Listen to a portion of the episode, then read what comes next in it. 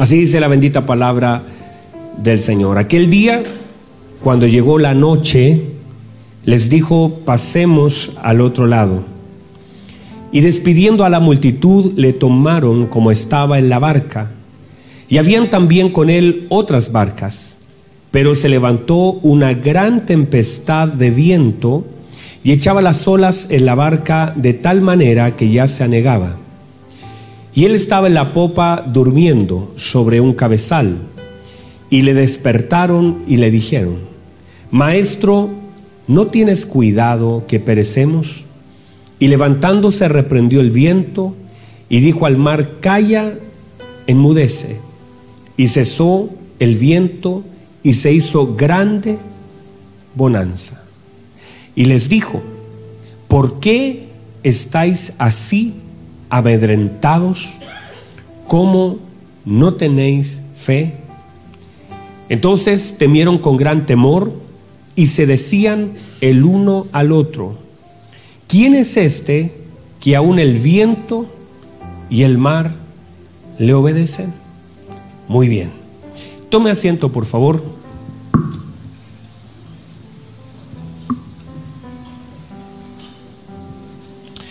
Muy bien. Bueno, hemos comenzado a hablar acerca de lo que es esta palabra que ya llevamos un tiempo dándole vuelta, algunos conceptos de la distorsión y de aquellas cosas que de pronto no sabemos o sabemos mal, o en el tiempo, en el camino, por diferentes razones, en nuestra mente, en nuestro corazón o en nuestra vida se han ido distorsionando. Hay personas que comienzan bien, pero luego terminan mal. Personas que en un momento comenzaron a hacer lo correcto, pero desviaron su corazón en medio del camino. Hay muchos que seguramente usted puede conocer que tal vez comenzaron con un corazón noble a servir al Señor, con la intención correcta, pero luego de cambiadas sus motivaciones, también el resultado cambió y podrían seguir incluso haciendo lo mismo, solo que la motivación de su corazón ya no es la misma. Hay quienes comenzaron a servir al Señor, por gratitud y lo terminaron sirviendo por conveniencia. Hay quienes comenzaron a servir al Señor con pasión y terminaron sirviéndolos obligados. Hay quienes comenzaron amando al Señor con todo su corazón, pero una mala experiencia en su vida los terminó sacando de la presencia del Señor en sí. No que nos puedan sacar, pero nos apartamos de Él, nos desviamos, comenzamos a desviar nuestro corazón y terminamos lejos del Señor. Hay quienes comenzaron a querer conocer un poquito más del Señor, pero se profundizaron y amaron más el conocimiento que al Señor que estaban conociendo. Hay muchas personas que queriendo conocer al Señor amaron mucho más lo que conocían que al Dios que se les estaba revelando. Y todas estas cosas comienzan a desviar el corazón de las personas a un punto tal que luego incluso nada sabe igual. Las canciones no salen igual, nuestro servicio no sabe igual, nada sabe igual. Porque cuando un corazón está desviado, desvirtuado, comienza todo a distorsionarse. Nos cuesta perdonar, nos cuesta servir, todo nos molesta. Buscamos cosas que nos agraden. Ya no queremos agradar a Dios, sino que definimos las cosas que nos gustan y aquellas que no. Nos gusta quien canta y no nos gustan algunos que cantan. Miramos los turnos para bien quién va a predicar, porque comenzamos a desviarnos sin saber que Dios puede tomar un niño y enseñarnos tanto. Pero a veces tristemente empezamos a darle valor a las personas más que a la palabra y a lo que el Señor nos pueda hablar, a veces en sencillas frases, porque no tiene que ser algo muy rebuscado para que Dios nos hable. Dios pudiendo hablar de tantas formas, tomó ejemplos muy sencillos, no porque no pudiera decir nada profundo, sino porque la intención de Dios es que aprendiéramos. A veces el error que cometemos es solamente buscar profundidades de cosas que solamente llenan la mente, pero no transforman la vida. Y a veces muchas personas comienzan a buscar cosas que no escucharon antes y dicen, me voló la cabeza, pero no transformó nada. Solamente fue un conocimiento de alguien que alguien dijo por ahí que nos impactó en cuanto a la mente, pero no trajo vida al corazón. Entonces, por eso es tan importante hablar de la distorsión, porque podríamos terminar adorando a un Dios que solamente existe en nuestra mente. Sin darnos cuenta, muchas personas terminan adorando a Dios que está alejado de ellos, pero siguen cantando las mismas canciones. Mire, usted puede repetir la misma canción toda la vida y desagradar al Señor siempre. Alguien diga amén.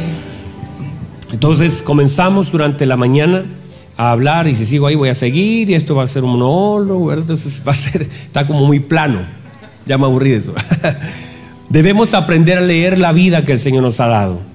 Durante la mañana comenzamos a hablar acerca de algunas lecciones que son importantes, conocer, entender. Parte de eso eh, es lo que estamos tratando de hablar durante este día, que es la lección de la fe, la escuela de la fe. La vida, el Señor nos da lecciones y hermanos, yo intencionalmente, quiero que usted lo sepa, intencionalmente a lo largo del año hay algunas temáticas que llevo años, y cuando digo años, desde el día que conocí al Señor, he decidido predicar. Una de ellas, jamás ningún año va a faltar la predicación de la fe. Nunca va a faltar. Y además, cada vez que la predico, esto es mucho más profundo. Por lo tanto, hay un mayor entendimiento sobre el asunto. Tiene que haber una mayor claridad, una mayor definición. Siempre puede ser mejor, siempre puede ser mucho más profundo. Entonces, la fe para mí es un tema que no puede faltar en ningún año de nuestra vida y constante, permanente y también largo hablar largo, porque la fe es un elemento que aparece en toda la escritura. No siempre se habla como fe, pero sí se habla como confianza. De hecho, en el Antiguo Testamento no hay mucha palabra fe, pero sí hay mucha manifestación de confianza. Nosotros podríamos hablar mucho de la fe y manifestar poca confianza. O de pronto podemos no tener el concepto tan integrado, pero manifestar una gran confianza en el Señor. Uno lo ve en los hebreos, uno lo ve también en David, uno lo ve en Daniel, la fe grande que tenía, aunque como concepto no está en ninguna parte en el libro de Daniel, pero como vida está marcado en cada uno de los días de la vida de él. Entonces, lo más importante no es si usted sabe la definición, sino si tiene la integración de la palabra. Es usted, y esto es sencillo, ¿confiamos o no en el Señor? Así es sencillo. O confiamos o no confiamos. Y ahí eso va a marcar la diferencia en toda la vida, sobre todo de nosotros los hijos del Señor. Entonces, cuando hablamos de fe, hablábamos en la mañana que la fe no es para pedir, según Abacub dice, y luego también el apóstol lo toma como un dato general de sus enseñanzas, dice que el justo por la fe pedirá. ¿No? El justo por la fe reclamará. El justo por la fe vivirá. Entonces, no es pedirá. Porque nosotros tristemente asociamos el pedir con fe y por supuesto que tiene que haber fe para poder pedir, pero, pero la fe no cambia. Mírenme por favor, no es que a más fe reciba más lo que pido, sino que la fe es el elemento que hace que agrademos al Señor en aquello que pido y que me haga aceptar la voluntad de Dios cuando lo que pido con fe el Señor decide no darlo. O sea, la fe no se manifiesta cuando recibo lo que pido, sino cuando acepto lo que Dios decide. Porque ahí puedo agradar a Dios. No es solamente que, porque mi hijo me puede, míreme, mi hijo me podría pedir un pan o me podría pedir, pensemos que el otro día mi hijo me pidió unas papas fritas. Y yo sí había comprado papas fritas y las tenía ¿Conoce las papas fritas, verdad? Me miran con cara rara. Tenía unas papas fritas guardadas. Y mi hijo me dijo, papá, dame papas fritas. Ahora, pregunto, él vio cuando yo las compré y sabe dónde yo las guardé. Las tenía ahí. Él me está pidiendo porque primero sabe que las tengo. Sabe que las puedo alcanzar. Sabe que no me cuesta nada pasárselas. ¿Verdad que sí? Él sabe que están ahí. Él sabe dónde están. Sabe que yo se las puedo pasar. Por lo tanto, en su pedir hay un grado de fe porque sabe que yo lo tengo y sabe que se lo puedo dar. Ahora el tema es que yo le dije no. Y ahí es donde yo quiero que Él me agrade, no cuando me pide. Porque a mí no me agrada que me pida. Me agrada la reacción que tiene cuando yo le doy una respuesta. Y a veces el problema es que nosotros podemos pedir con fe y aún recibiendo o no recibiendo lo desagradamos por la reacción que tenemos de aquello que el Señor decide hacer. Porque no siempre lo que el Señor decide es darnos lo que le pedimos. Alguien diga amén. A veces Dios decide decirnos no. Y en ese no del Señor, a veces toda la fe y todo lo que teníamos nosotros como eh, aparente confianza en Él, mire usted debe confiar en esto, en que el Señor le dará lo que usted necesita en el tiempo señalado por Él. Usted debe confiar que el Señor le ama profundamente y no tiene que demostrarlo en aquello que usted le pide. Dios no demuestra su amor, Dios ya demostró su amor en la vida de Cristo. Y no necesitan, yo no sé si hay alguien acá, andar haciendo demostraciones de su gran amor cuando ya fue manifestado. Entonces a veces lo que nosotros tratamos es manipular o la Biblia dice tentar a Dios. Tentar a Dios es decirle, Dios, si me amaras, porque usted está tentando a Dios a que haga algo que está fuera de su voluntad. Por eso cuando uno pide, en realidad uno debe pedir con fe, pero debe tener más fe para esperar la respuesta del Señor que la fe de la petición. O sea, usted, si le dicen que no y si le dice el Señor, bástate de mi gracia, si usted recibe un, como el apóstol Pablo dice, tres veces rogué al Señor para que sacara este hijón de mí, que probablemente era un problema en los ojitos, y el Señor le dijo, bástese de mi gracia, porque mi poder se perfecciona en su debilidad. Así que no me vuelva a pedir que saque algo que quiero que esté ahí. No me pida que saque algo que yo decidí que tenerlo ahí. Porque a usted le conviene también tener puntos débiles. Porque si se comienza usted a causa de las revelaciones que yo les he dado, se empieza a levantar su orgullo, tengo por ahí cómo lidiar con ese orgullo. Sepa que hay algunas debilidades necesarias en nuestra vida. Entonces pedir con fe no significa que el Señor me va a dar todo lo que pido, todo lo contrario. ¿Podría yo pedir con fe? ¿Podría usted llorar? ¿Podría usted seguir todos los pasos de libros que pueden indicarle cómo lo debe hacer y aún así no recibir nada, aún así el Señor teniéndolo todo? Porque Dios decide darlo o no darlo, decide tiempos, decide momentos e incluso prueba nuestra verdadera confianza en el Señor cuando Él dice que no.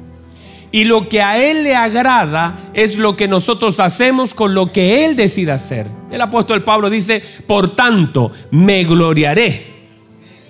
Más aún en mis debilidades, porque cuando soy débil, entonces soy fuerte. Y Él dice, me gloriaré, mire lo que dice, en mis debilidades para que repose. Para que repose el poder de Dios.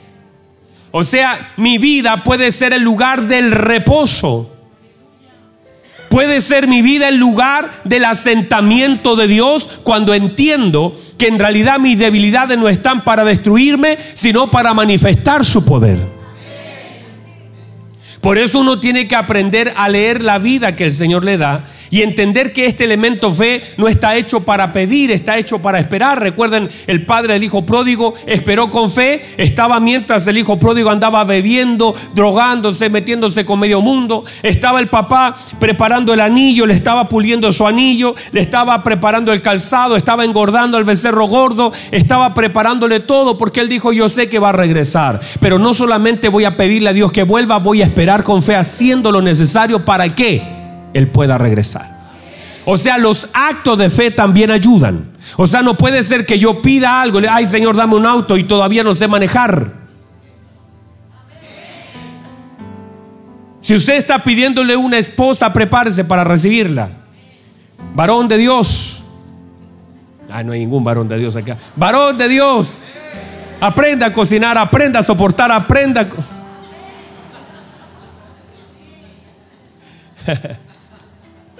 O sea, a veces nosotros pedimos con fe, pero no esperamos con fe.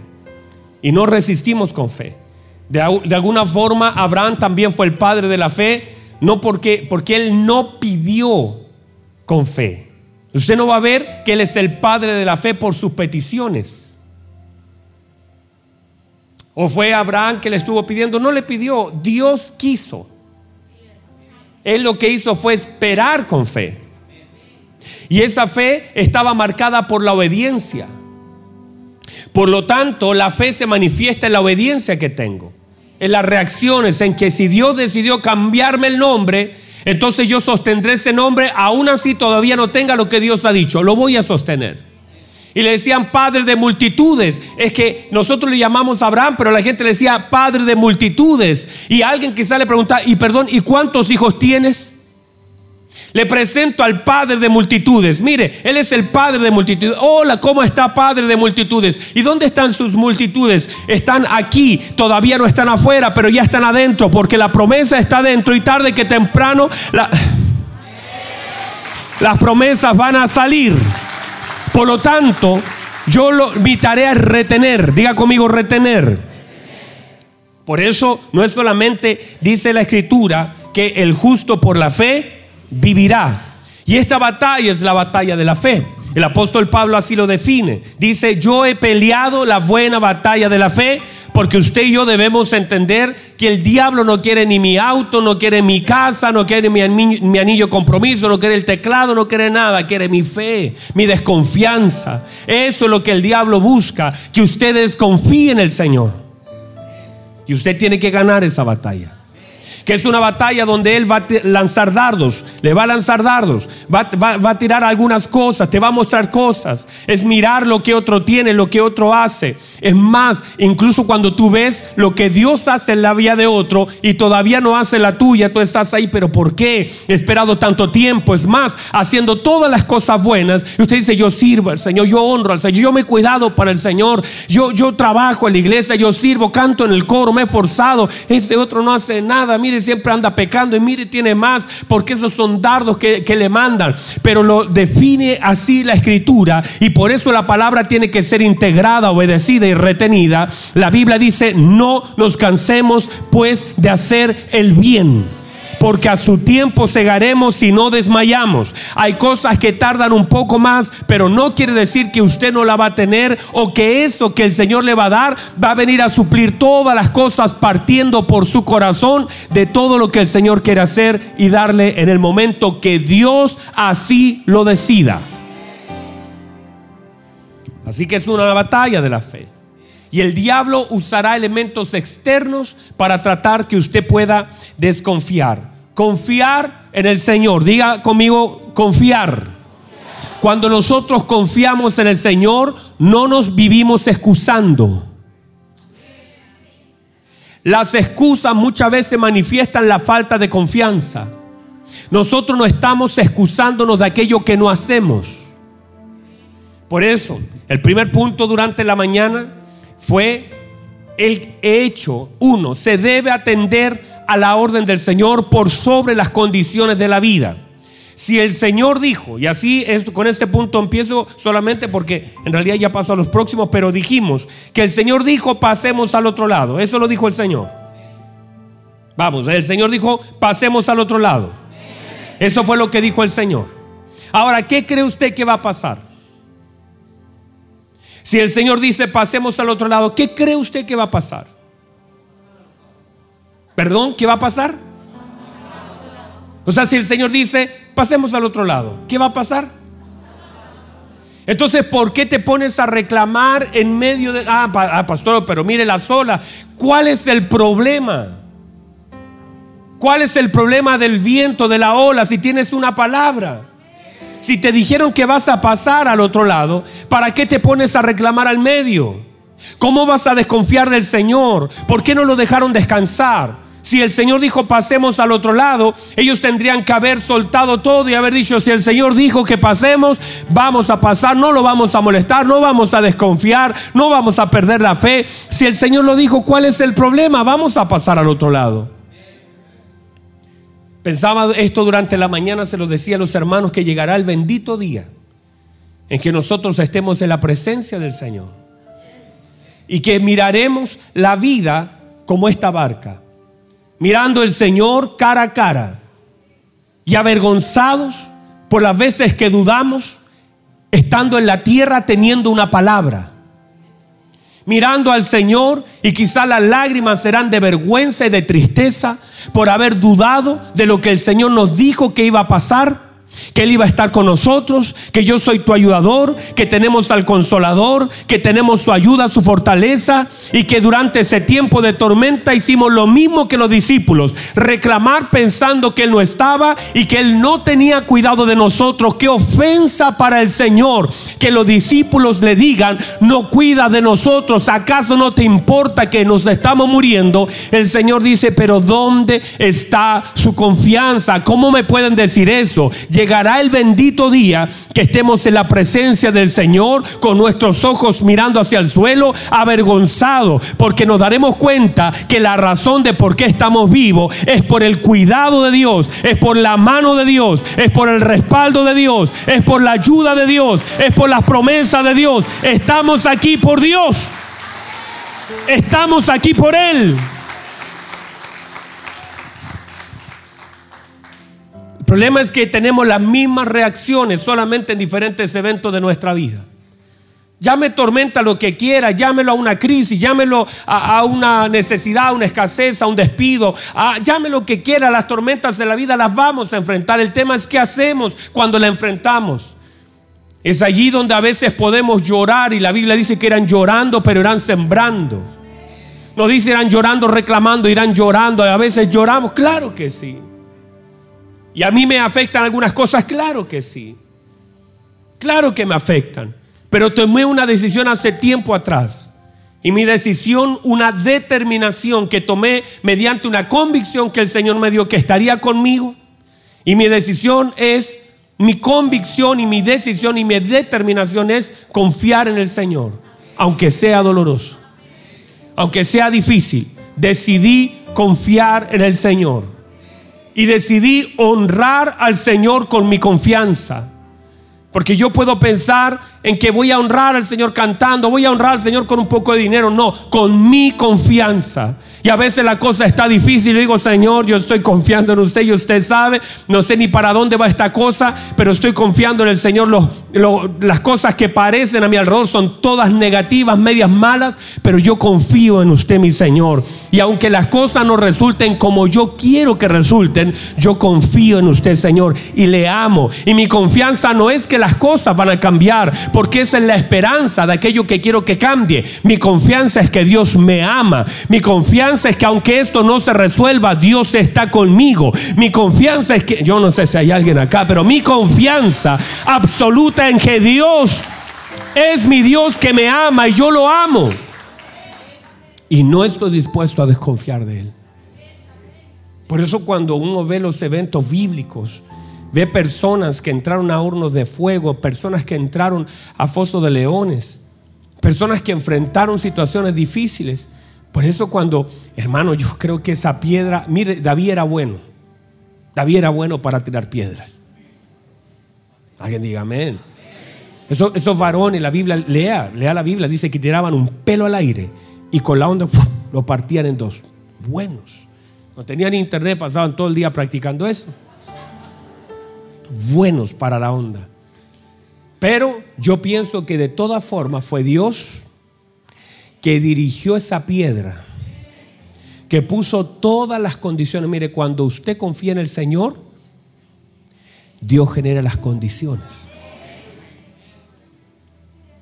Dios genera las condiciones. Cuando usted confía en el Señor, Dios empieza a ordenar las cosas para que esa confianza sea manifestada. Ah, lo voy a volver a decir. O sea, llega él con quesos. No llegó preparado para la batalla. Él llegó con quesos, panes, mantequilla, sándwich. Afuera están vendiendo por si acaso para que sepa. Llega con los pancitos de su papá. Y resulta que cuando escucha que hay un tipo alto ahí que los está molestando, él dice, ¿quién es ese incircunciso que está amedrentando, que está desafiando a los escuadrones del Dios viviente? Y de pronto él dice, deme un hombre que pelee contra mí, dice Goliat. Deme un hombre que pelee contra mí.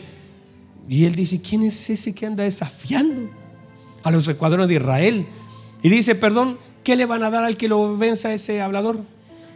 Y empieza a preguntarle, dice, no, si él si, lo derrota, le van a dar la hija del rey, le van a dar plata, lo van a hallar de dones, van a eximir de impuestos a, a la casa de su padre. Y él dice, bueno, yo lo voy a derrotar. Y él entonces demuestra su confianza en Dios. ¿Y sabe lo que hace? Dios genera el camino, empareja todo el camino. El Señor genera las condiciones para que la confianza de Él sea manifestada en la vida de otros.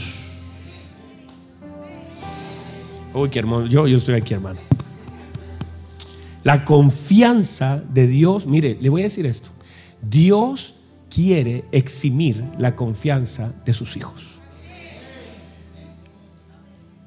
Dios quiere exhibir la confianza. Eso no fue lo que pasó con Job.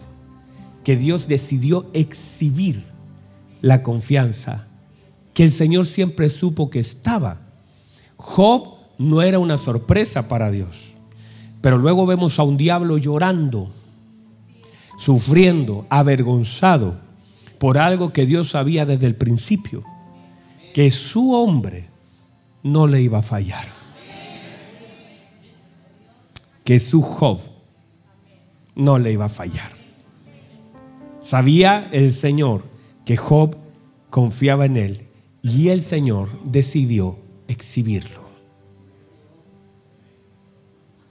¿No fue Dios el que le dijo al diablo, lo has considerado a mi siervo Job? En realidad no es el diablo, es Dios diciendo, no lo consideraste. Él dice que andaba rodeando la tierra y el Señor dijo, te voy a exhibir a alguien. Job, mi siervo, perfecto en sus caminos, íntegro, me ama. Y el diablo diciendo, no, sé porque le das cosas, por eso te ama. Se no conoce a Job. Se no sabe quién es él. Ah, pero si yo lo tocara, pero no lo puedo tocar porque lo tienen cercado. He intentado, pero no puedo porque él está cercado. Mire lo que el diablo ve, ni usted a veces lo ve eso. Usted no ve el cerco, el diablo no lo puede tocar porque no porque no porque no quiera, es que no puede.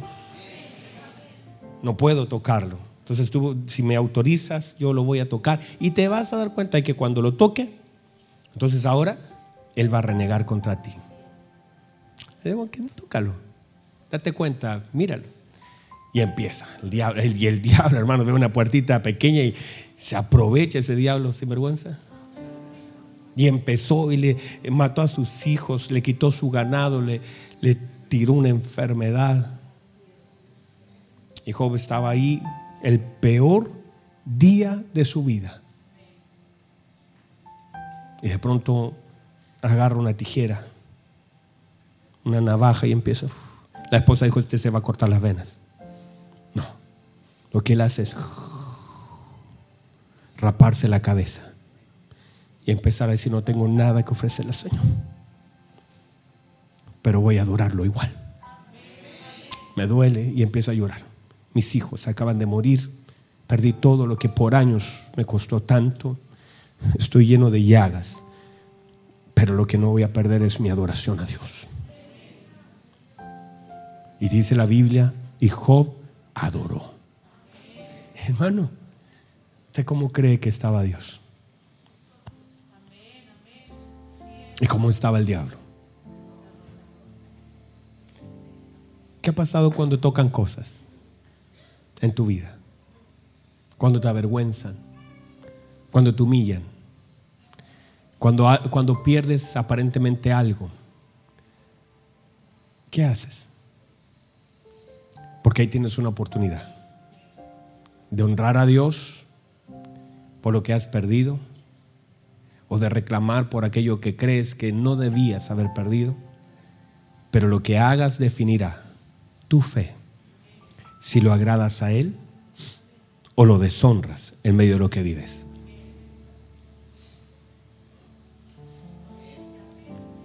Esa es una oportunidad. Y en realidad, mire, en esta manifestación de Dios de sus hijos, lo que hace Dios es darse a conocer. O sea, Dios manifiesta la confianza de su Hijo porque Dios genera los escenarios para darlos a conocer. Por eso cuando llega David, lo que sucede ahí es tremendo. Porque su hermano se opone a David. El rey se opone a David. Los ejércitos ven a un niño. Pero como Dios había decidido exhibir la confianza de David, generó todos los escenarios para que él pudiera ser el hombre que iba a la batalla. Por una razón, porque él confiaba en Dios. Entonces hay batallas a las que Dios permite que entremos solo para exhibir tu confianza. Ah, yo no sé si hay alguien que reciba eso. Alguien reciba eso. Porque tal vez ahora mismo, es más, muchos de ustedes dicen, pero ¿por qué me está pasando esto? Pero ¿por qué tengo que vivir esto si yo he adorado, he buscado al Señor, he hecho lo bueno, canto al Señor, busco al Señor, ofrendo, hago lo hago aseo, qué sé yo, usted reclama? No, no, no, no reclame. Lo que pasa es que Dios decidió exhibir tu confianza. Y para eso te metió en una batalla, puso un gigantito ahí que, que, tiene pinta de gigante, pero va a caer porque en realidad la única razón de este escenario es que Dios ha decidido exhibir tu confianza para darse a conocer a través de él. Aquellos que confían en el Señor serán exhibidos porque así es la luz de la aurora. Y Dios decide exhibir a los hijos que confían en Él. Por eso, míreme por favor. Yo no sé si hay alguien acá todavía. Hay alguien acá todavía. O sea, mire, les voy a plantear las cosas desde el otro lado. Yo sé que ustedes las conocen de un lado, se las voy a, se las voy a dar vuelta. Pensemos que Dios, conociendo a los hebreos, decidió manifestar la confianza de ellos a la gente, a usted y para que yo tenga mucho para predicar. Entonces Dios decidió de alguna forma que todas las condiciones se dieran para que la manifestación de esa confianza sea. Y como Dios quería estar con ellos, entonces generó instancias para poder caminar junto a ellos. Y para eso, de pronto, permitió el Señor que se hiciera un horno. Permitió el Señor que se levantara una estatua. Permitió que en el corazón del rey se levantara un decreto. Porque es también, veamos la historia, no solamente del malo gobernando todas las cosas, sino de Dios queriendo exhibir la confianza de sus hijos.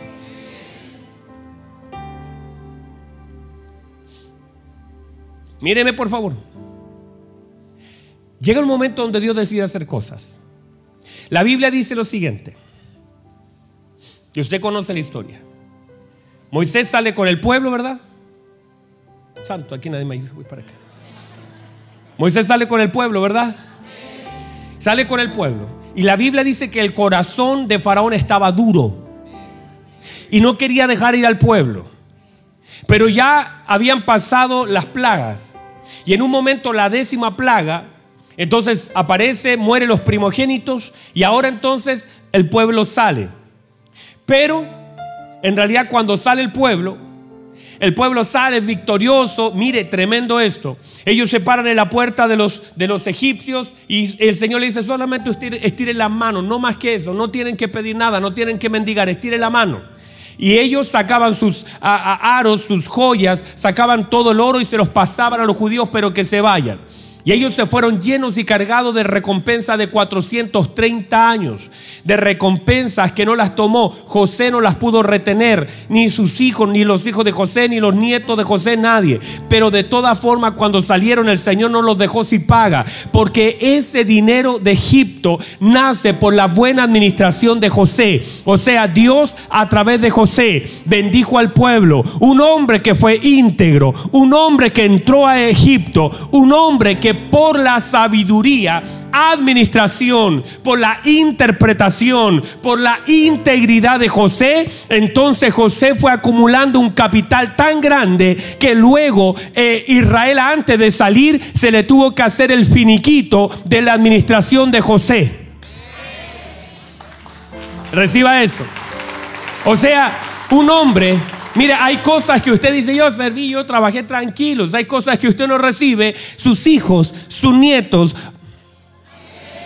Porque usted es una respuesta. O sea, lo que ellos recibieron fue el don de José. José trajo el plan, José trajo la idea, José trajo el diseño y la interpretación. Ahora cuando José ya murió, no está, pero todavía las riquezas quedaron. Pero el Señor dice, esas riquezas, esas se formaron por un sueño, por una interpretación, por un don, por una integridad, por un guardarse. Eso es de José. Y como José y toda la descendencia de José está en este lugar, entonces es legal que estos hombres puedan tomar toda la riqueza de Egipto y sacarla. porque es legal? Porque esa riqueza nace de una interpretación y de una administración. Por lo tanto, antes, antes de salir, el Señor le dice, y ahora les voy a dar gracia para que reciban aquello que José provocó hace más de 430 años.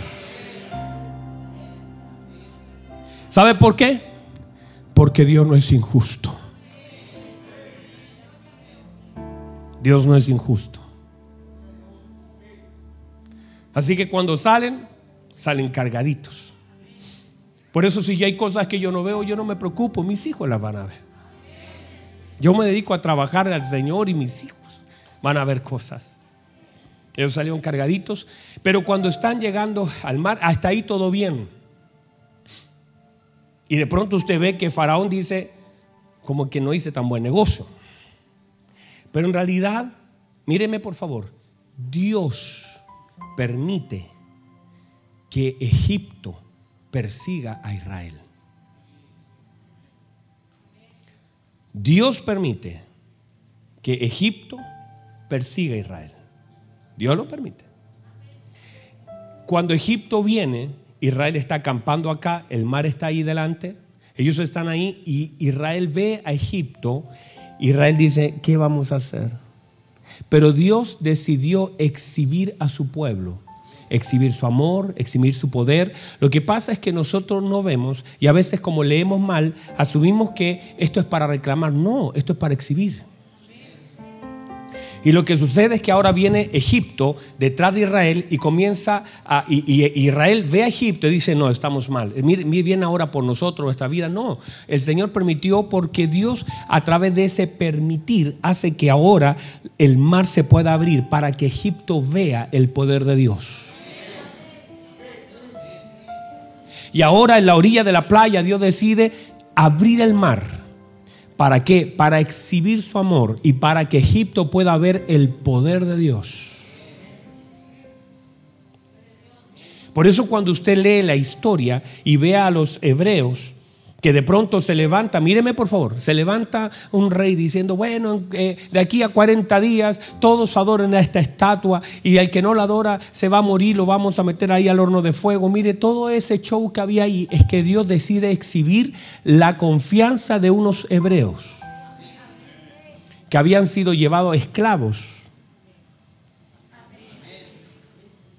que habían sido avergonzados, que habían sido separado de su familia, separado de sus tierras, separado de sus padres, eran príncipes.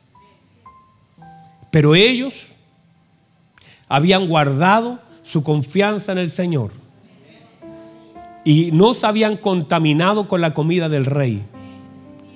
Y Dios, al ver esa convicción, decide manifestar su confianza.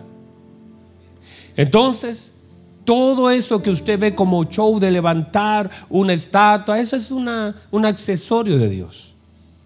Lo que Dios había decidido era manifestar la confianza de ellos. Entonces, ¿usted sabe la historia? Le dicen, tienen que arrodillarse. No, es que nosotros no nos arrodillamos. No. Disculpe, don, don Nabucodonosor. Nosotros no nos arrodillamos. Lo que pasa es que nosotros ya hemos aprendido su lengua, hemos, nos han vestido como han querido, nos cambiaron los nombres, pero no nos pueden cambiar las convicciones. Yo no me puedo arrodillar delante de esa estatua porque yo no, yo no fui hecho para eso. ¿Me entiende usted, don Nabucodonosor? No, no, si el que no se arrodilla se va a morir. Dice, no, no es que. Pero lo que sucedió fue que. Conteste, alguien tiene que contestar su teléfono. Entonces, capaz que sea Nabucodonosor nos está llamando. Entonces, Nabucodonosor, enojado, dice, bueno, entonces vamos a poner más calor, a ver si subiendo el calor Subiendo el fuego, baja las convicciones. Porque usted cuando tiene convicciones, a usted le van a prender más el horno. Así que cuando era un problema, ahora no es uno, son dos. Ya no era el, arriendo, ahora son los gastos comunes también. Y ahora no era enfermedad, sino que era metástasis por todos lados. Te están subiendo el horno. Le están poniendo más leña al fuego.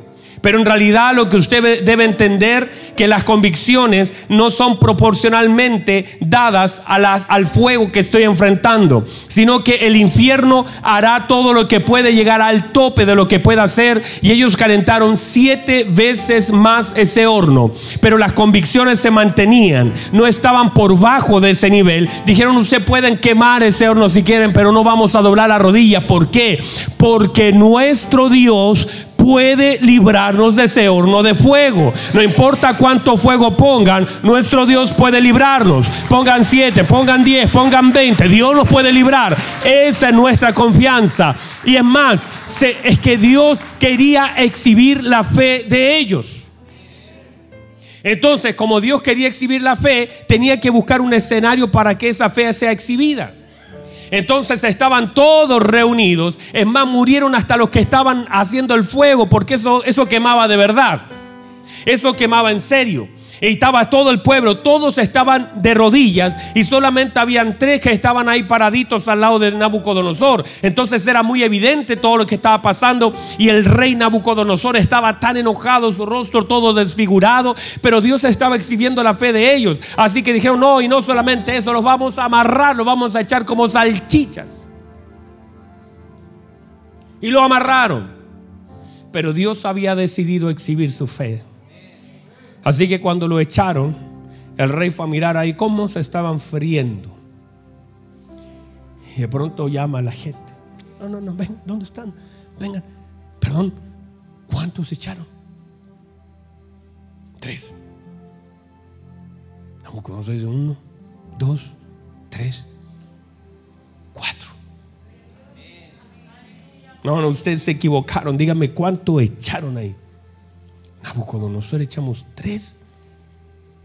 A ver, cuenta tú, cuenta tú. Uno, dos, tres, cuatro.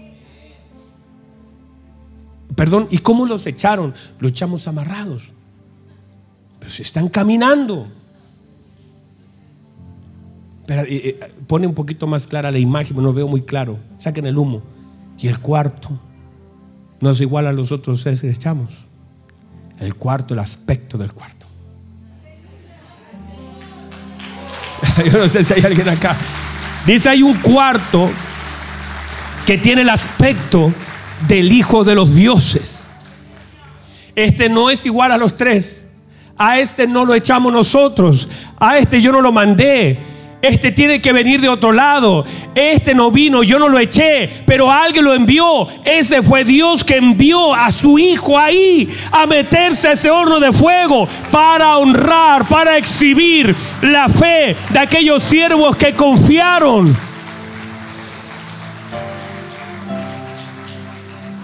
Porque Dios decide exhibir la fe de sus hijos y no había mejor escenario. Así que dijo, sáquelo rápido, sáquelo. Y cuando salieron dijeron, bueno, sientan el olor, dijeron, no, ni siquiera tiene olor a humo.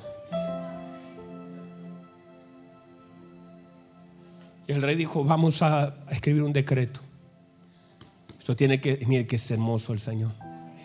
Vamos a mandar un mail, vamos a ponerlo en Facebook, en Instagram, en Twitter, en todos lados. Escribe, por favor, y ahí estaba, le escriba. Pone ahí que en todo lugar, que en todo reino, que en toda nación, se sepa que no hay otro Dios tan grande como el Dios de Sadrach, Mesach y Abednego. Vamos, denle un fuerte aplauso al Señor. Uh. Vamos, denle un fuerte aplauso al Señor. Vamos, alguien que glorifica al Señor. Vamos, póngase en pie y siga aplaudiendo al Señor. Vamos, siga aplaudiendo como si estuviera en la orilla del horno de fuego.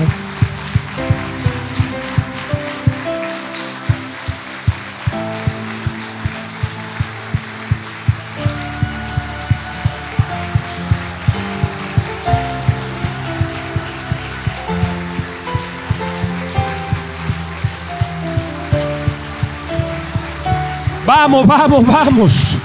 Porque ese cuarto siempre entra en acción. Porque el Señor entra.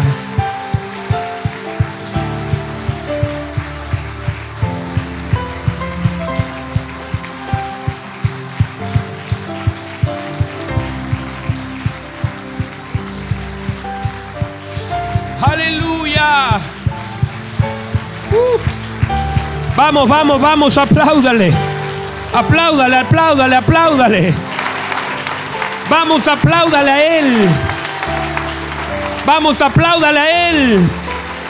Uh. Él es, Él es, Él es. Vamos, vamos, vamos. Vamos, vamos, adórele, exáltele. Él está en el medio de los hornos. Él está en medio de los mares. Él está en medio de los procesos de nuestra vida. Uh.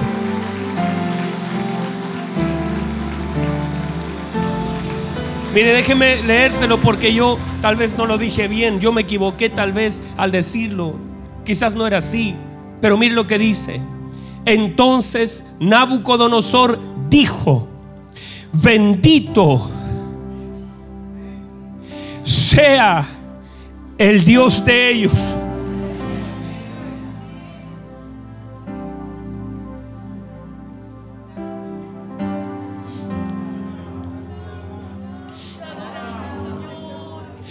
Bendito sea el Dios de ellos, de Sadrach, Mesach y Abednego, que envió su ángel y libró a sus siervos que confiaron en él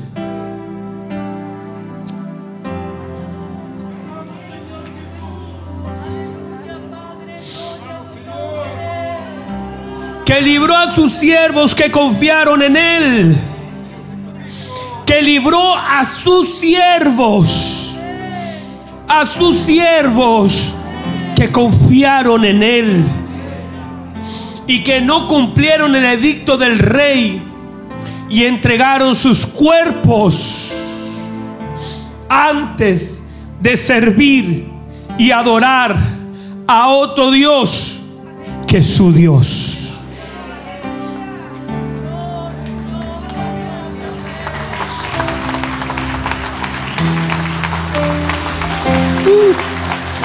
Aleluya.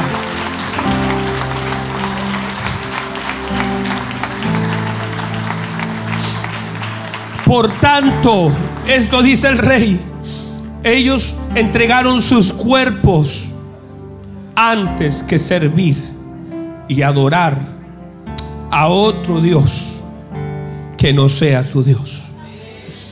Por tanto, decreto que todo pueblo, nación o lengua que dijere blasfemia contra el Dios de Sadrach, Mesach y Abednego sea descuartizado y su casa convertida en muladar, por cuanto no hay Dios que pueda librar como este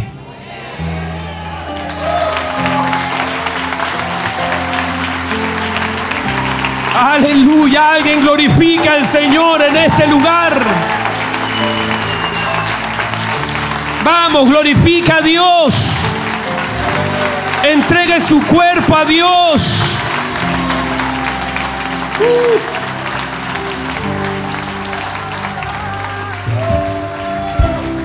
Aleluya. Por cuanto no hay Dios que pueda librar como este. Entonces el rey engrandeció a Sadrach, Mesach y Abednego en la provincia de Babilonia, porque Dios ha decidido exhibir tu confianza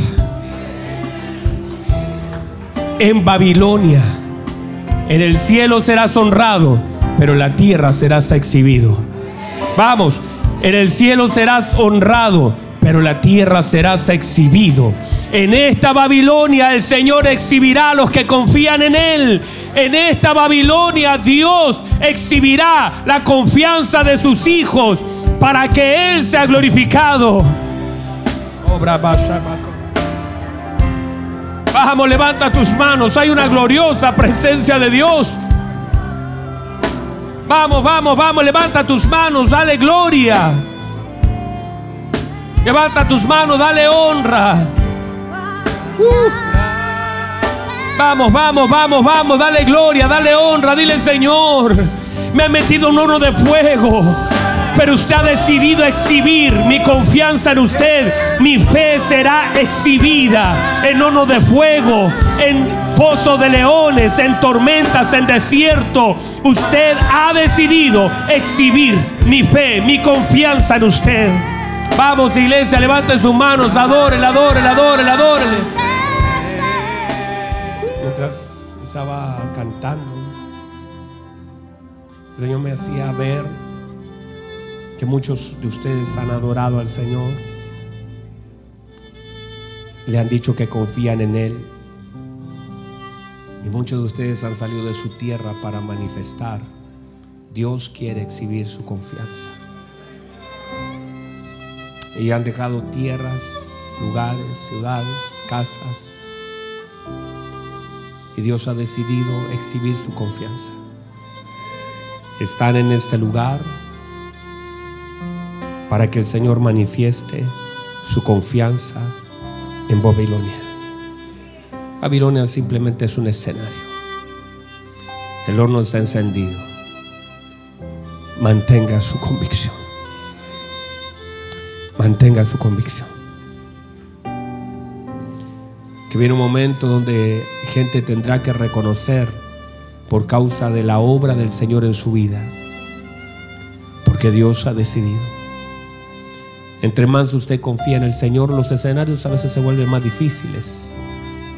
Pero la razón es que la exhibición alcanza a más personas.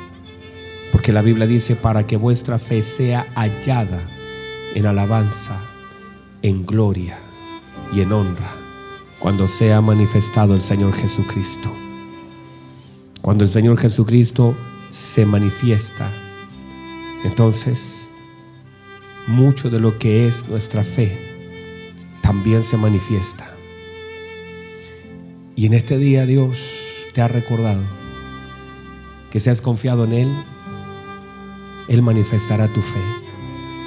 Que esa tormenta que estás viviendo, ese horno que se encendió, es simplemente el deseo de Dios de mostrar y exhibir como lo hizo su Hijo Jesucristo públicamente Dice la Biblia que él tomó el acta de los decretos que no era contraria y la clavó en la cruz y exhibió públicamente, porque eso lo hace el Señor. Hay muchas cosas que el diablo hace escondida, pero Dios se encarga. Pastor, ¿cómo es eso? Sí, claro, claro.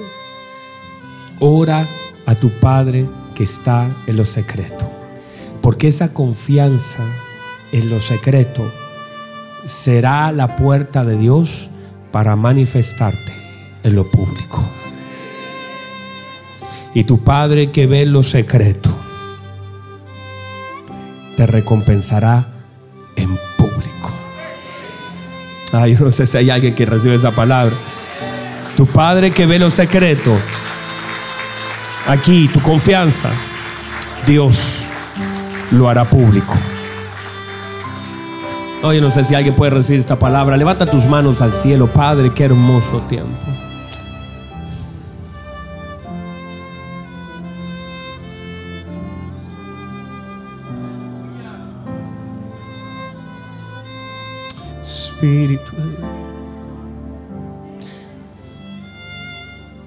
Porque para Dios, tu confianza en Él, tu fe en Él, Lo dice Santiago, lo dice Pedro, dice, más precioso que el oro. Tu fe para Dios es algo precioso. Que confíes en Él. Y Dios dice lo que es secreto, yo lo haré público. Pero para llegar de lo secreto a lo público hay una tormenta. Pero tienes que sostenerte. El barco se va a mover. A tu alrededor la gente va a reclamar. Pero Dios ha decidido manifestar tu confianza para que la gente sepa cuánto tú has confiado en Él. Levante sus manos, dígale, Señor, gracias. Esta palabra es para mí. Esta palabra es para mí. Esta palabra es para mí. hay una hermosa presencia del Espíritu Santo aquí.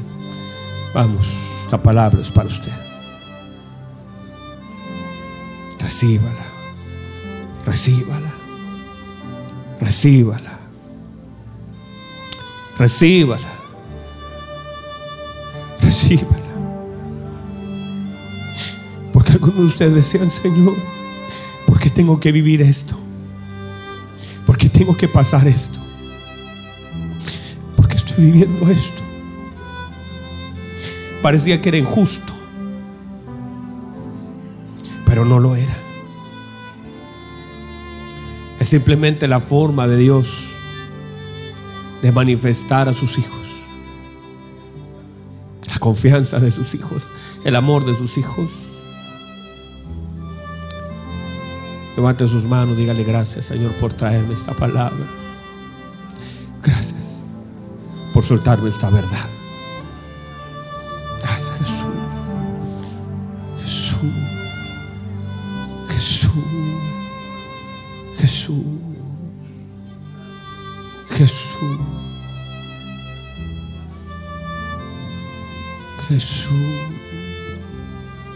Maravilloso Jesús.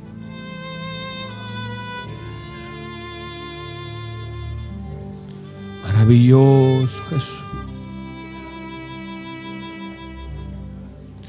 Jesús.